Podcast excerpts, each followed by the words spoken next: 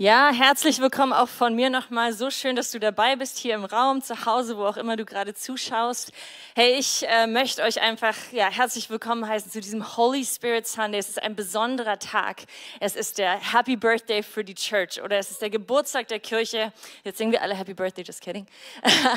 Nein, aber richtig gut. Es ist ein wirklich ähm, krasser Tag, wo es um Kraft geht. Und äh, genau in dieses Thema wollen wir gleich einsteigen. Aber bevor wir das tun, ihr merkt schon, Romina steht normalerweise nicht vorne und redet nur, normalerweise ein bisschen. Ähm, heute darf ich ein bisschen mehr reden. Danke an Stefan. Ich wollte an diesem Punkt einfach mal, ja, einfach unsere Pastoren, unsere Leiter ehren. Die sind gerade ähm, auf dem Family Camp und wir ja, haben einfach eine Zeit, mal ein bisschen aufzutanken, machen dort bestimmt auch ähm, leiten dort bestimmt weiter, aber ich bin einfach mega, mega dankbar für die Leiter dieser Kirche. Können wir einfach mal einen Applaus geben für Stefan und Katrin. Ich bin wirklich in meinem Leben schon in vielen verschiedenen Gemeinden gewesen. Ich bin nicht in der Kirche aufgewachsen, aber ich bin in Amerika und in Myanmar und verschiedenen Orten in vielen, vielen, vielen verschiedenen Kirchen unterwegs gewesen und ich lerne einfach wirklich unsere Kirche hier zu schätzen und unsere Leiter. Stefan hat so eine Gabe, einfach persönlich auf Menschen zuzugehen und die Menschen willkommen zu heißen. Als wir gekommen sind nach Deutschland, und er hat gesagt, so, ihr seid zu Hause. Und das hat für uns so einen Unterschied gemacht. Deswegen, Stefan, vielen Dank für dein Herz, für diese Kirche, für diese Gemeinde. Und wenn du noch nicht irgendwo in einer Gemeinde zu Hause bist, finde ein Zuhause, ob es hier ist oder eine andere. Wir sind, stehen wirklich an dieser Front mit einer großen, ja, einer großen Menge von Menschen, einer Vielfalt von Kirchen und es ist so gut, dass es diese Vielfalt gibt. Aber wenn du hier zu Hause bist, bring dich ein. Es ist ein super Zuhause und ähm, ja, es macht einfach mega Spaß und hier findest du Berufung. Genau, an dieser Stelle würde ich einfach, steigen wir gleich in dieses Thema ein, aber bevor wir das tun, lass mich beten, weil es ist ein, ein heavy Thema. Da ist so viel drin und so viel dran und Puh, ähm, ich, auch in der Vorbereitung habe ich gemerkt, ich brauche einfach wirklich den Heiligen Geist, um überhaupt da reinzusteigen und, und das Richtige rauszuziehen, was er heute sprechen will. Deswegen lass uns beten. Vater, ich bete jetzt, ja, Heiliger Geist, dass du kommst, dass du diesen Raum erfüllst, dass du ähm, die Worte nutzt, die ich spreche und dass du das nicht Romina sprichst, sondern dass du sprichst, Herr. Ähm, Vater, öffne dein Wort zu uns. Gib uns Offenbarung und Wahrheit, was da drin steckt und Leben und Kraft und Freude. Setz das alles frei in deinem Heiligen Geist, in, deinem, in diesem ähm, Raum heute Morgen. Vater, wir danken dir für deine, deine reale Gegenwart, dass du lebendiger Gott bist, der uns gefüllt hat mit dieser Kraft der Auferstehung. Und wir sprechen jetzt einfach ja, das frei in Jesu Namen. Amen. Ich darf euch hier mit reinnehmen und ähm, das Erste, was was mir so auf dem Herzen lag dafür, für dieses Thema heute, ist einfach mal so einen Kontext zu bekommen, worum geht es eigentlich beim Heiligen Geist. So, wir kennen ja, wir kennen die Apostelgeschichte, wir, ja, oder vielleicht kennst du es, in der, in der Apostelgeschichte 2 geht es um die Ausgießung des Heiligen Geistes. Viele von uns kennen diesen, diesen Moment, Pfingsten. Wenn du, wenn du es noch nicht kennst, wenn du es noch nicht gehört hast, Pfingsten geht es nicht einfach nur um, ähm, um Familienfest oder freie Tage oder Feiern oder langes Wochenende, sondern es geht um die Ausgießung der Kraft des Heiligen Geistes auf die Jünger Jesu und das sich verbreitet, das wird der Startpunkt der Kirche. Und wir gehen da noch mehr rein, aber ich fand es irgendwie interessant, auch mal zu überlegen, wo hat es eigentlich angefangen mit dem Heiligen Geist? Und es war so spannend, einfach mal durch die Bibel zu schauen. Da gibt es wirklich so viel und wir haben jetzt, werden gleich in viele, viele Bibeltexte reinschauen. Ähm, und ich habe diese Predigt einfach mal Wasserläufer und Feuerstarter äh, oder Brandstifter genannt. Und äh, es war schon lustig, ich habe bei der, bei der Vorbereitung, als ich das so reingegeben habe für die Slides, dachte ich so witzig. Ähm, hat jemand gefragt, bei Wasserläufern meinst du doch diese, diese, diese äh, Insekten. So. so, in diesem Fall nicht. Ähm, was es damit auf sich hat, wird hoffentlich immer deutlicher. Aber ich, ich dachte, lass uns einfach mal ein bisschen historischen Kontext bekommen. Wo fing das eigentlich an? Und wie soll es anders sein? In, Im 1. Mose geht es schon ganz zu Anfang los. Der Heilige Geist gehört zu Gott und ist von Anfang an dabei. Und da steht in 1. Mose 1, Vers 1 und 2. Am Anfang schuf Gott die Himmel und die Erde, der erste Tag. Die Erde aber war wüst und leer und es lag Finsternis auf der Tiefe und der Geist Gottes schwebte über den Wassern. Und wir sehen im, im Wort, wenn wir ein bisschen tiefer reingehen, dass das sogar die Voraussetzung ist dafür, dass alles andere entstehen kann. Dieser Geist, dieser Dunst, ist im Hebräischen das Wort Ed oder Ad. Und das ist, sind die Buchstaben Aleph, Dalet. Und ist interessant, weil es geht in diesem Ganzen, wenn ihr eins mitnehmt heute, ich gebe euch den Teaser schon voraus, dann geht es um Beziehung. Beim Heiligen Geist geht es um Beziehung. Und dieses Ad ist die, ist die Voraussetzung genau dafür. Und ganz zu Anfang, bevor Gott den Menschen schafft, schafft er oder ähm, schwebt dieser, dieser Geist über den Wassern. Und, und daraus wird dann letztendlich Adam. Und Adam ist einfach nur Ed mit einem, mit einer Mem dahinter. Also es ist genau diese, diese, ja, dieser Geist ist quasi die Voraussetzung, dass der Mensch dann ähm, geschaffen wird. Und dann bin ich ein bisschen weitergegangen im Alten Testament und es gibt ähm, eine interessante Parallele. Ihr kennt vielleicht diese Geschichte bei, ähm, zu, zu Pfingsten, wurde der Geist ausgegossen, sie waren im, im ähm, Obergemach und sie haben gebetet und dann kam Wind und, ähm, und so wie Feuerzungen haben sich auf sie, äh, sie gesetzt und sie haben angefangen in Sprachen zu, zu beten und zu sprechen. Ähm, und äh, an diesem Tag sind 3000 Menschen, ähm, haben sich bekehrt, sind umgekehrt und sind zu, haben sich zu Jesus gewendet. Und interessanterweise gab es eine, ähm, eine ähnliche oder eine vergleichbare, ähm, ja, etwas Spannendes, was passiert ist am Berg Sinai. Und zwar lesen wir, kann vielleicht mal da reingehen. Genau. Ähm,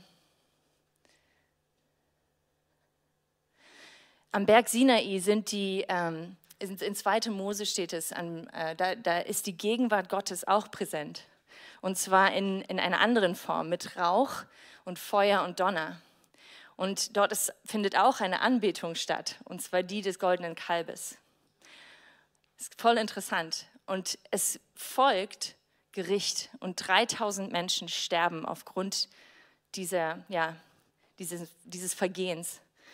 Und Gott gibt ähm, am Berg Sinai die Tora, das ist das Gesetz, also das, was die Lehre ist, was den Menschen, wonach die Menschen leben sollen. Und interessanterweise, wenn wir das gegenüberstellen mit Pfingsten, da kommt Gottes Gegenwart mit Wind und Feuerzungen und Sprachen.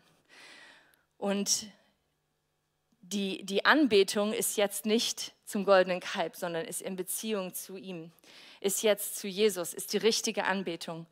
Und ähm, wir lesen auch, dass dort beständig, sie waren in, einig, in ein, Einheit und im beständigen Gebet versammelt.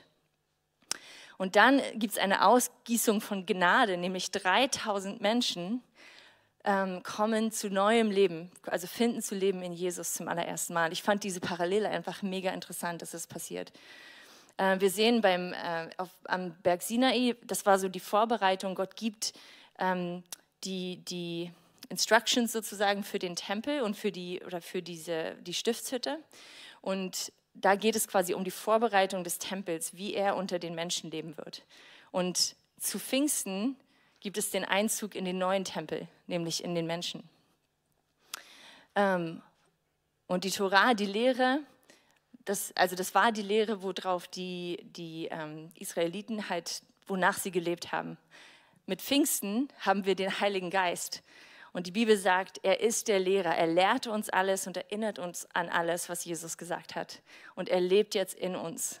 Also einfach mal diesen Kontext zu haben, diese, diesen Unterschied ähm, und diese, aber auch diese Parallele zwischen dem Alten Testament und dem Neuen Testament. Ich liebe das an der Bibel, weil du hast immer eine Referenz, du hast immer einen Spannungsbogen und einen roten Faden, der sich durch das Ganze durchzieht. Und vielleicht kanntest du das schon, ich kannte es noch nicht vorher und fand es mega spannend.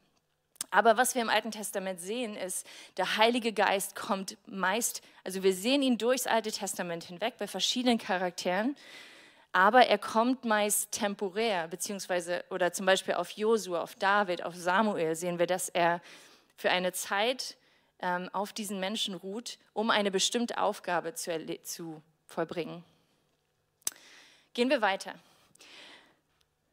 Genau, gehen wir weiter und zwar fand ich spannend als nächsten Punkt, das ist das Alte Testament. Wie sieht es im Neuen Testament aus? Jesus kommt. Jesus ist der Ausdruck Gottes in der Welt. Und das Allerwichtigste ist wieder, es geht um Beziehung. Und ich habe mal die Bibelverse rausgesucht, einfach wo, ähm, wie Jesus mit dem Heiligen Geist unterwegs ist. Und was ist das Erste, was uns auffällt oder einfällt, ist natürlich dieser Moment, wo er im Jordan getauft wird. Und da steht, der Heilige Geist stieg in leiblicher Gestalt wie eine Taube auf ihn herab. Und eine Stimme ertönte aus dem Himmel, die sprach, du bist mein geliebter Sohn und an dir habe ich wohlgefallen.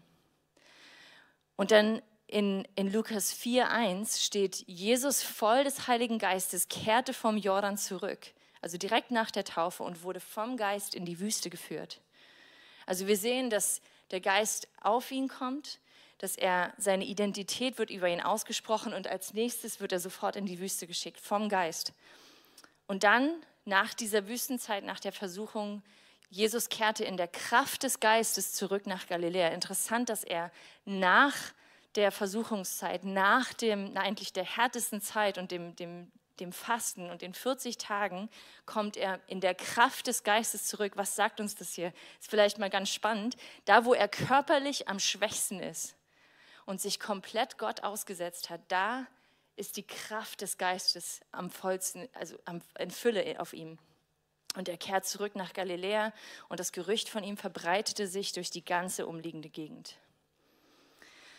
was wir bei Jesus sehen und was ich, äh, was ich so spannend finde, wo ich, wo ich einfach sage, so da, das ist so, da, da bildet sich so ein Prinzip ab, so ein Vorbild. Er ist in bedingungsloser Nachfolge von seinem Vater. Er ist der, er sagt selbst von sich, ich sage nur, was, was ich den Vater sagen höre. Und ich tue das, was mir der Vater gibt und sagt. Das steht in Johannes 5,19 ähm, steht, da antwortete Jesus und sprach zu ihnen, wahrlich, wahrlich, ich sage euch, der Sohn kann nichts von sich selbst aus tun, sondern nur das, was der Vater ihn, was er den Vater tun sieht. Denn was er, was dieser tut, das tut gleicherweise auch der Sohn. Der Sohn Jesus ist der Ausdruck des Vaters in der Welt. Er ist der, der der Welt zeigt, wie der Vater ist. Und was auch spannend ist, Jesus ist der, der den Vater der Welt offenbart als Vater. Vor Jesus hatten wir die Offenbarung des Vaters nicht, sondern wir hatten den, den, den, den mächtigen Herrscher Gott, den Schöpfer Gott, den großen Gott, den Heiler, den, ne, all diese Dinge, aber wir hatten noch nicht den Vater. Jesus offenbart den Vater Gott. Es geht um Beziehung in Johannes 12, ähm, da steht, denn ich habe nicht aus mir selbst geredet, sondern der Vater, der mich gesandt hat, hat mir ein Gebot gegeben, was ich sagen und was ich reden soll. Und ich weiß, dass sein Gebot ewiges Leben ist. Darum, darum, was ich rede, das rede ich, wie der Vater es mir gesagt hat. Das ist einfach nur bedingungslose Nachfolge. Und das ist letztendlich auch ein, ein, ein Clue, eine Richtung, ein, ein, eine Ahnung, was, wozu wir berufen sind. Also wir sehen ein Prinzip in Jesus. Und dieses Prinzip ist bedingungslose Nachfolge, bedingungslos folgen. Er folgt dem Vater und dem, was er sagt, was er tun will in der Welt. Er ist, ja, er ist ganz Gott und ganz Mensch aber er, er macht sich klein. Die, die Bibel spricht immer wieder davon, dass er herabgestiegen ist vom, vom himmlischen Region, nicht nur körperlich, sondern auch im Geist. Er macht sich demütig. Er, er geht auf, ein, auf eine Ebene, wo er sich komplett dem Vater unterstellt und er sagt, ich tue nur das, was ich den Vater tun sehe. Und ich sage nur das, was ich den Vater sagen höre. Der nächste Schritt, den er geht, ist, er, er stirbt. Es ist ein gnadenloser Tod, den er durchgeht. Nach diesem gnadenlosen Tod wissen wir, dass er siegreich aufersteht. Und manchmal vergessen wir, dass es noch einen nächsten Teil gibt, nämlich mit der Himmelfahrt geht er auch. Er geht wieder aus der Welt mit einer Verheißung. Und diese vier Dinge sind so ein Prinzip, die ich, die ich erkannt habe, was, was letztendlich auch uns auf diese Wasserläufer und die Brandstifter hinführt. Lass uns da mal weiterschauen. In Apostelgeschichte 1, da, da, sagt Jesus, oder redet er 40 Tage nach der Auferstehung immer vom, Heilig, äh, vom Reich Gottes und vom Heiligen Geist. Also nachdem er gestorben ist, nachdem er gnadenlos diesen Tod hingelegt hat ähm, und einfach sich dem völlig, ähm, ja, einfach hingegeben hat, er gibt sich Gott komplett hin und er stirbt einen gnadenlosen Tod. Als er aufersteht und siegreich ist, dann beginnt er wirklich vom... Ähm, immer mehr vom, vom Königreich Gottes zu sprechen und vom Heiligen Geist, die Verheißung, die kommt. Und er sagt in ähm, Apostelgeschichte 1,8, sondern ihr, ähm, genau, ihr werdet Kraft empfangen, wenn der Heilige Geist auf euch gekommen ist und ihr werdet meine Zeugen in Jerusalem und in ganz Judäa und Samaria und bis ans Ende der Welt sein. Und das ist, das ist, die, das ist der Auftrag, den er, den er gibt, den er den Jüngern gibt. Und das ist ein, also es gibt, wir kennen diesen Auftrag aus verschiedenen, den liest man eigentlich in fast jedem Evangelium, steht der in einer Form oder in einer anderen. Dieses, ihr seid meine Zeugen, geht in alle Welt, geht in alle Welt, geht in alle Welt. Das sagt er, bevor er selbst geht aus der Welt und sagt dann, ich komme wieder. Ähm, und dann ist so der nächste Schritt für mich gewesen in, diesem, in dieser Vorbereitung, dass ich einfach gedacht habe, wow, okay, wir haben wirklich ein krasses Beispiel in Jesus, wie diesem Prozess, den er durchgeht, ähm, wie der Heilige Geist wirkt mit ihm, durch ihn, auf ihm. Und dann dachte ich so, okay, was ist mit den Jüngern? Was für ein Prozess sind die Jünger eigentlich durchgegangen? Und ich musste so an die zehn Tage denken vor, ähm, vor Pfingsten. Als, als Jesus aufgestiegen ist in den Himmel und er hat sie eigentlich nur mit dieser Verheißung hinterlassen, wartet und betet und ich werde euch Kraft senden und dann geht ihr raus. Und es ist voll so ein, so ein, so ein Pivot, so ein, so, ein, ähm, so ein Ankerpunkt. Er sagt, wartet, ich werde euch Kraft senden und dann, oder ich werde, ich, ich werde euch den Heiligen Geist senden und dann werdet ihr Kraft empfangen. Und dann geht. Also dieser eins, äh, dieser, äh, diese Stelle in Apostelgeschichte 1.8 ist eigentlich das Letzte, was sie gehört haben. Und ihr werdet meine Zeugen sein in Jerusalem und ganz Judäa und Samaria und bis an das Ende der Erde. In anderen Worten, er sagt ja, ich verspreche euch, der Heilige Geist wird auf euch kommen und ihr werdet mit Kraft erfüllt werden. Meine Boten, meine Botschafter, meine Zeugen sein in Jerusalem, in ganz Judäa und sogar bis an die entlegensten Ende der äh, Orten, Orte der Erde. Ich habe das Gefühl, dass die Jünger in diesen zehn Tagen, sicherlich auch schon ein Teil davor, aber in diesen zehn Tagen, was ist in ihnen vorgegangen? Sie waren in diesem Obergemach, sie sind ein, ähm, ungefähr einen Kilometer äh, gelaufen zu diesem, zu diesem Ort, nach, direkt nach der, äh, nach der Himmelfahrt, nachdem Jesus zurück zum Vater geht. Und sie sind dort versammelt und sie beten einmütig. Und ich glaube, dass sie gerade, dass sie das verarbeiten und dass sie gesehen haben, sie sahen Jesus bedingungslos folgen. Sie sahen Jesus gnadenlos sterben und sie sahen Jesus siegreich durch Auferstehungskraft lebendig. Und sie sahen Jesus, wie er gegangen ist, verheißungsvoll. Und sofort sagt der Engel, was macht ihr hier, warum starrt ihr noch, geht los. Er wird wiederkommen.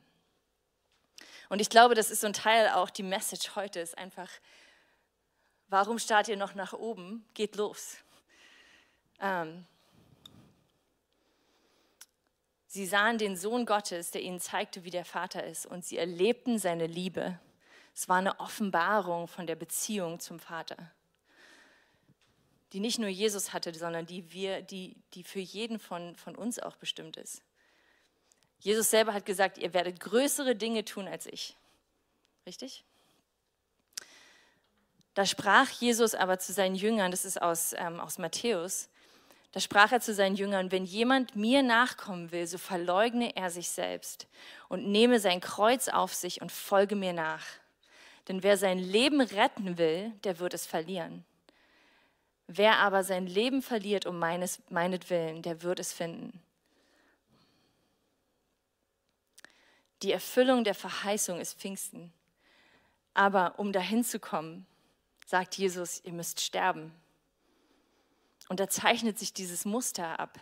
Was er vorgelebt hat, sollen die Jünger tun. Die Jünger sollen sterben. Und ich glaube, dass in diesen zehn Tagen vor Pfingsten, dass sie das getan haben. Sie haben, sie, sie haben ihre eigene Agenda hingelegt. Sie haben gebetet gemeinsam in Einheit. Sie haben gesagt, wir haben es gesehen, wir können es nicht verleugnen.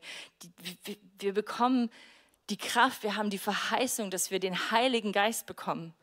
Das ist etwas, wo, wo, wo der Prophet Joel, was, was Petrus dann später sagt, der Prophet Joel hat es schon angekündigt, hunderte Jahre vorher, und hat gesagt, Gott wird seinen Geist ausgießen auf alle Menschheit. Und alle, die den Namen Jesus, äh, den Namen ähm, Gottes anrufen, werden gerettet werden. Das, das war genau der Punkt. Sie stehen genau vor dieser Erfüllung dieser Verheißung. Und sie, sie merken, Jesus hat uns vorgelebt, was wir tun müssen. Jesus hat, hat, er, er hat bedingungslos gefolgt. Er, er, ist, er ist gnadenlos gestorben. Wir müssen gnadenlos sterben.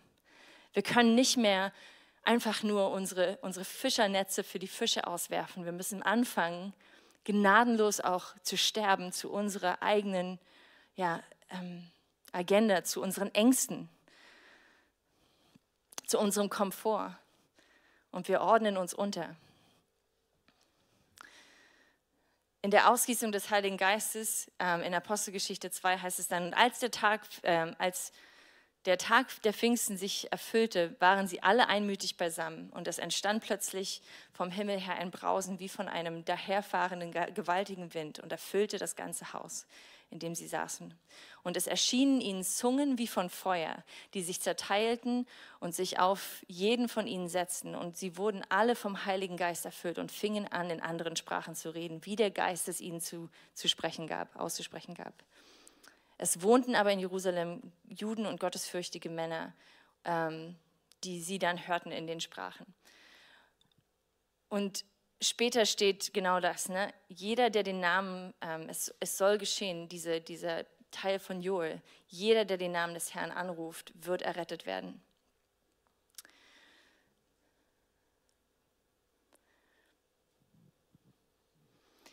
Der Heilige Geist im Alten Testament ist auf die Menschen gekommen für, für eine bestimmte Aufgabe und nur für einen bestimmten Zeitpunkt. Aber wir sind versiegelt. Die Jünger, Jesus hat es vorgelebt, das Prinzip. Die Jünger haben es ergriffen und haben genau das getan. Sie wurden erfüllt und sie sind dann gegangen. Sie haben diese Auferstehungskraft, sie sind, sie, sie sind Jesus gefolgt bis zu dem Punkt, sind, haben realisiert, ich, wir müssen sterben zu uns, zu unseren Ängsten, zu unseren Plänen. Und dann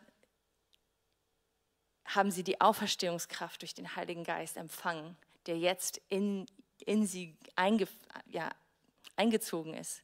Und sind damit, damit hatten sie die Kraft, in die Welt zu gehen und die Welt zu erreichen. Und der Rest ist Geschichte. Die Kirche war geboren.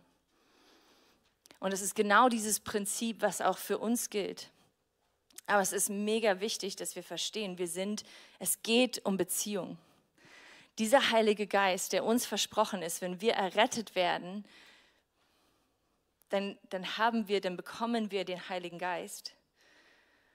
Ähm, in Epheser 1, 13 steht, in ihm seid auch ihr, nachdem ihr das Wort der Wahrheit, das Evangelium eurer Errettung gehört habt. In ihm seid auch ihr, als ihr äh, gläubig wurdet, versiegelt worden mit dem Heiligen Geist der Verheißung und das, äh, der das Unterpfand unseres Erbes ist, bis zur Erlösung des Eigentums, zum Lob seiner Herrlichkeit. Der Heilige Geist ist unser permanentes Geschenk, ein Siegel, welches ausdrückt, zu wem wir gehören. Das ist ein mega wichtiges, ein mega wichtiger Punkt, dass wir das in unserer Identität verstehen, wer wir sind. Wir sind versiegelt mit dem Heiligen Geist. Wir gehören zu Gott. Wir sind eine, eine heilige Nation erwählt, um die Welt, um, um die, die beste Botschaft der Welt in die Welt zu bringen. Wir bringen das Königreich Gottes, wo auch immer wir hingehen. Aber wir sehen auch, auch bei den Aposteln, dass ähm, das auch immer wieder für Verwirrung und Verfolgung ge gesorgt hat. Das heißt, wir dürfen eigentlich das Gleiche erwarten. Auch für uns gilt dieses Prinzip. Folgen, sterben, Auferstehungskraft, gehen. Und ich möchte ganz kurz nur darauf eingehen, dass manchmal Folgen haben wir, glaube ich, verstanden. als Kirche. Sterben, ja, ist nicht so populär, klingt nicht so fun, oder? Ist ein bisschen crazy. Yay, lass uns sterben. Aber ich glaube, was, ich glaube, wir können verstehen, dass, dass es, es ist nichts, für mich hat es so richtig Klick gemacht. Jemand hat neulich gesagt, Auferstehungskraft ist nur für die Toten. Wir können nicht erwarten, die Kraft der Auferstehung in uns, dass die Kraft der Auferstehung in uns zum Wirken kommt, wenn wir nicht gestorben sind. Wir brauchen keine Auferstehungskraft, wenn wir nicht sterben. Und darum ist es, ist es nicht so populär in der, in, und es ist, wir, wir neigen eher dazu, dass wir es uns komfortabel machen, dass wir, ne, dass wir unsere Freunde haben, dass wir unsere, unser Haus haben, unser, also unsere, so halt unsere hm, kuschelige Ecke, in der wir leben, unsere Karriere, was auch immer es ist. Und nichts davon ist an sich schlecht. Aber Gott sagt, leg es mir hin, leg mir alles hin, leg mir alles hin.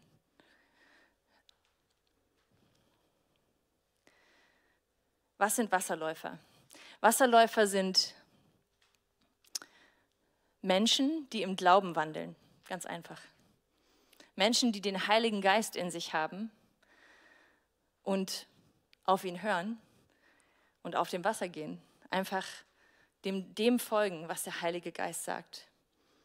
Und vielleicht denkst du jetzt, ja, ich höre aber Gottes Stimme nicht so gut. Ich sage dir, du bist geschaffen dazu, Gottes Stimme zu hören.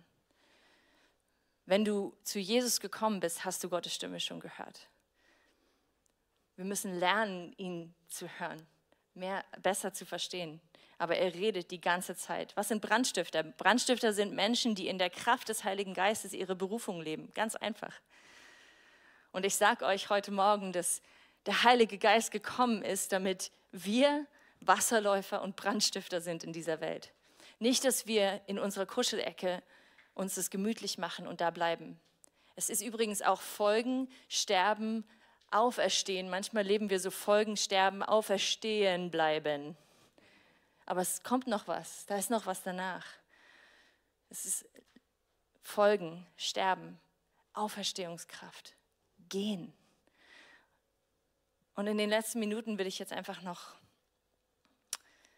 darauf ein bisschen eingehen. Wir haben, ähm, wir hatten vor ein paar Monaten war, war Luke Greenwood hier und hat darüber gesprochen, wie, ähm, wie diese Welt durstet und hungert sie hat, das besteht ein, ein geistlicher Hunger, ein geistlicher Durst in dieser Welt, der extrem, ja, der diese Welt extrem trocken stehen lässt.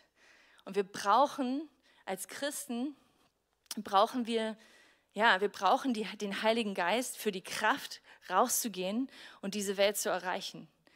Und, und es ist nicht ein, wir wollen nicht stehen bleiben, sondern wir wollen rausgehen, weil diese Welt verhungert diese Welt braucht es. Und wir denken manchmal so, in, gerade in der westlichen Kultur denken wir so, naja, die wollen es aber nicht hören, denen geht es schon gut und so. Könnt, könnt ihr euch an die Geschichte erinnern mit der Samaritanerin, die er erzählt hat?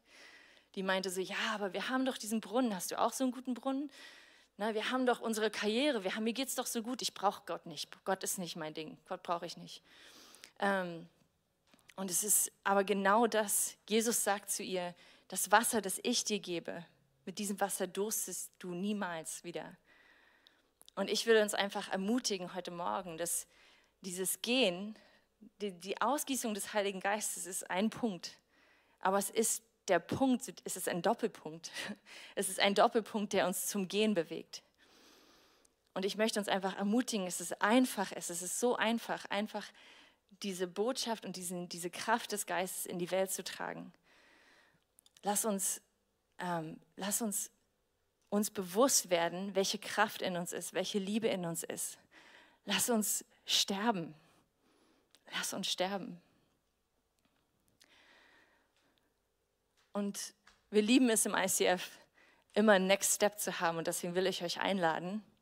Am 18.06., Luke hat es schon mal ange, ange angeteasert, angekündigt. Am 18.06. wollen wir gemeinsam mit der, mit der Steiger Mission School auf die Straße gehen. Wir werden ein großes Event machen und wir werden ähm, mit Steiger auf die Straße gehen. Ähm, und wir, wir werden uns hier versammeln und dann einfach die Liebe Gottes ganz praktisch den Menschen erzählen. Es wird Musik, äh, Musik geben, es wird verschiedene. Und ich kann euch eine kleine, äh, ein kleines Zeugnis erzählen, als wir in, in, Leipzig waren mit einer ganz kleinen Gruppe. Das wird eine viel größere Gruppe, wenn wir jetzt gehen am 18. Äh, in Leipzig, das war so kraftvoll. Wir haben einfach nur meine, wir haben verschiedene Gruppen gemacht, aber meine Gruppe hat einfach nur so eine Tapetenrolle im Prinzip auf den Boden gelegt mit Farben und wir haben da drauf geschrieben, was ist Liebe nicht? Und Menschen kamen und haben einfach angehalten, weil sie interessiert waren.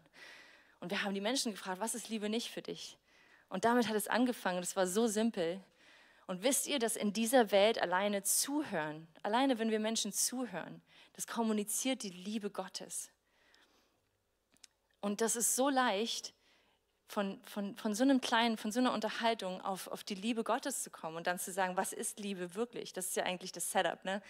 zu sagen, ja, wir, weil wir, wir tragen die echte Liebe, das, wonach die Welt hungert, tragen wir in uns. Und es ist so leicht, jeder von euch ist, ist, hat die Fähigkeit, das, das einfach zu teilen. Und nicht nur so, wir sehen Evangelisation oft so, ne? Gott liebt dich, Gott segne dich und dann hauen wir schnell ab. Aber einfach bei den Menschen zu sein und, zu, und, und ihre Nöte zu hören. Ich habe mit einem Mädel ge gesprochen, die, hatte, die saß im Rollstuhl und sie hatte keine Arme Sie hatte, glaube ich, ein, ein Bein und einen Fuß und hatte ein Handy hier so hingelegt und hat mit ihrem großen C auf dem Handy getippt. Und ich habe mit ihr gesprochen und sie hat mir ein Wort gegeben und ich habe es für sie aufgeschrieben auf diese, auf diese Rolle. Und dann habe ich sie gefragt, ich sage so, was, was bedeutet das für dich? Und dann habe ich angefangen, mit ihr über Jesus zu reden und sie hat so ein bisschen abgewinkt, so, ja, meine Eltern haben mal mit Christen zu tun gehabt. Und dann hatte, es war so einfach, ich konnte einfach auf den Heiligen Geist hören. Der hat gesagt, so frag weiter. Manchmal ist es einfach Fragen stellen, was ist los? Und dann ist rausgekommen, dass dieses Mädchen, ihre Eltern, wurden, ihren Eltern wurden von, wurde von Christen gesagt, dass sie wahrscheinlich wegen ihrer Sünde, dass ihre Tochter so rausgekommen ist sozusagen. Und ich hatte die Möglichkeit auf der Straße einfach, einfach dieses, diese Lüge zu zerschmettern und einfach Liebe über sie auszusprechen und mit ihr zu beten. Und das, war, das hat so eine Freude und so viel, so viel, das hat mich so erfüllt. Und ich glaube, wenn wir als Kirche lernen, rauszugehen, dann wird uns das erfüllen und wir werden mit Freude und Leben gefüllt. Manchmal sehen wir uns nach mehr Freude, nach mehr Leben in der Kirche. Lass uns rausgehen. Kommt mit am 18. Lass uns rausgehen. Lass uns die Menschen, den Menschen begegnen. Sie haben Hunger. Sie dursten. Ich glaube, dass Gott in unserer Stadt ein Missionary Movement ins Leben rufen will. Eine Bewegung von leidenschaftlichen Menschen. Jesus hat alle Barrieren durchbrochen, um zu dir und zu mir zu kommen. Und er hat mit dem Heiligen Geist die gleiche Kraft in dich gelegt. Wasserläufer haben den Heiligen Geist und sie sind in Bewegung. Brandstifter haben den Heiligen Geist und sie sind in Bewegung.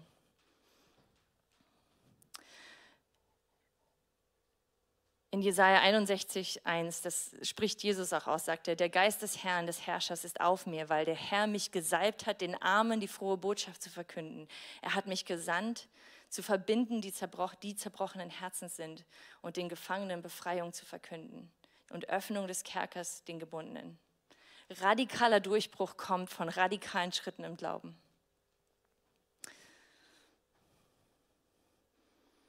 Ich möchte einfach als letztes euch ein Zitat bringen. Das ist von Dietrich Bonhoeffer.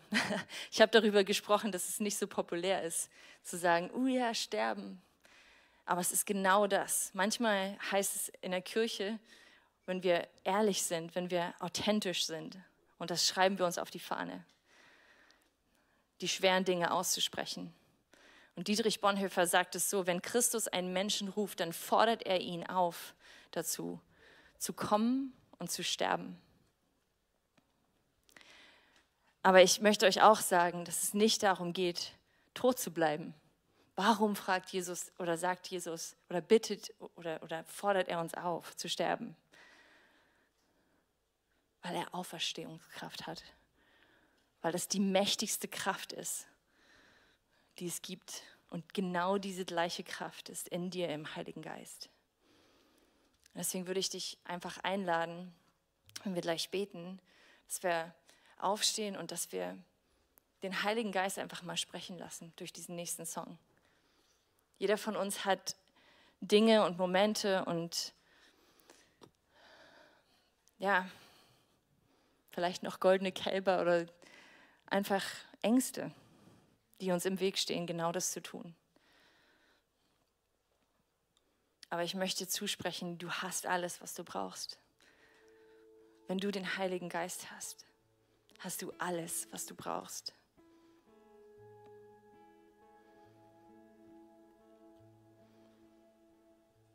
Ich glaube, dass Jesus weiterruft. Luke hat es vor ein paar Monaten ausgesprochen. Ich glaube, er möchte ein Missionary Movement in diese Stadt senden. Eine Bewegung leidenschaftlicher, leidenschaftlicher Jünger, leidenschaftlicher Christen, die das Himmelreich freisetzen, die das lebendige Wasser in die Straßen strömen lassen. Ich lade euch ein, einfach mit mir aufzustehen.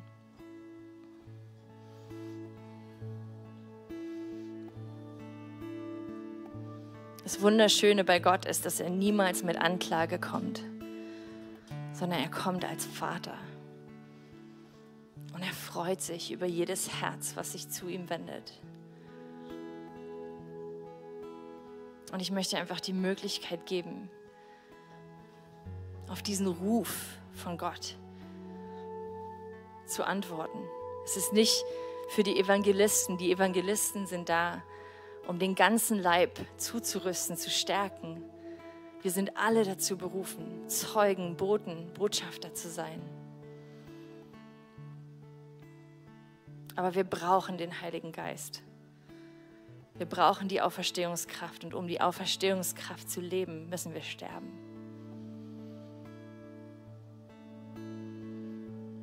Jesus, ich bete, dass du, dass du kommst mit deinem Heiligen Geist, dass du diesen Raum erfüllst und dass du uns rufst.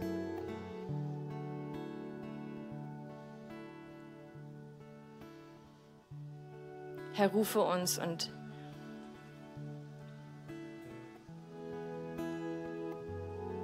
zeig uns deine Kraft. Lass uns in unserem Bewusstsein wachsen, dass wir dir gehören, dass wir versiegelt sind, dass unsere Identität ist, deine Kinder zu sein, gefüllt mit der Kraft des Heiligen Geistes. Und dass das genau das lebendige Wasser ist, wonach die Welt durstet. Und dass, wo wir auch hingehen, wir das Königreich Gottes bringen. Dass wir nicht gekrümmt und, und schüchtern und unsicher durch die Welt gehen müssen, sondern dass wir mit erhobenem Haupt und einfach voller Freude und Liebe auf Menschen zugehen können. Und manchmal ist es so einfach wie zuhören. Jesus spricht zu uns, Heiliger Geist spricht zu uns in den Momenten, wo wir mit Menschen unterwegs sind, wo wir dein, deine Botschaft verkünden können. Und lass uns nicht auf unseren Komfort schauen. Lass uns ablegen die Dinge, die uns zurückhalten, unsere Ängste, Herr. Wir legen dir die Dinge hin. Wir sterben zu dieser Welt. Wir machen uns nicht eins mit den Lügen dieser Welt. Wir machen uns nicht, ordnen uns nicht in die Muster dieser Welt ein, sondern wir ordnen uns ein unter deiner Leitung, unter deiner Führung, unter deiner Stimme, Heiliger Geist. Komm.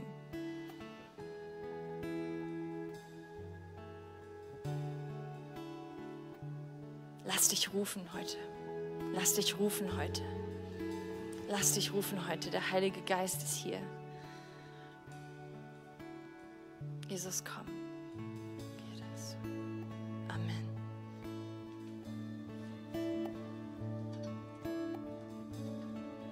So schön, dass du dich von zu Hause oder unterwegs dazugeschaltet hast, um eine unserer Predigten zu hören. Wir haben dafür gebetet, dass dein Glaube gestärkt wird, dass du neue Hoffnung bekommst und dass deine Liebe erneuert wird. Und wenn das passiert ist durch diese Predigt, dann abonnier doch den Kanal, teile ihn mit deinen Freunden und werde Teil dieser Kirche.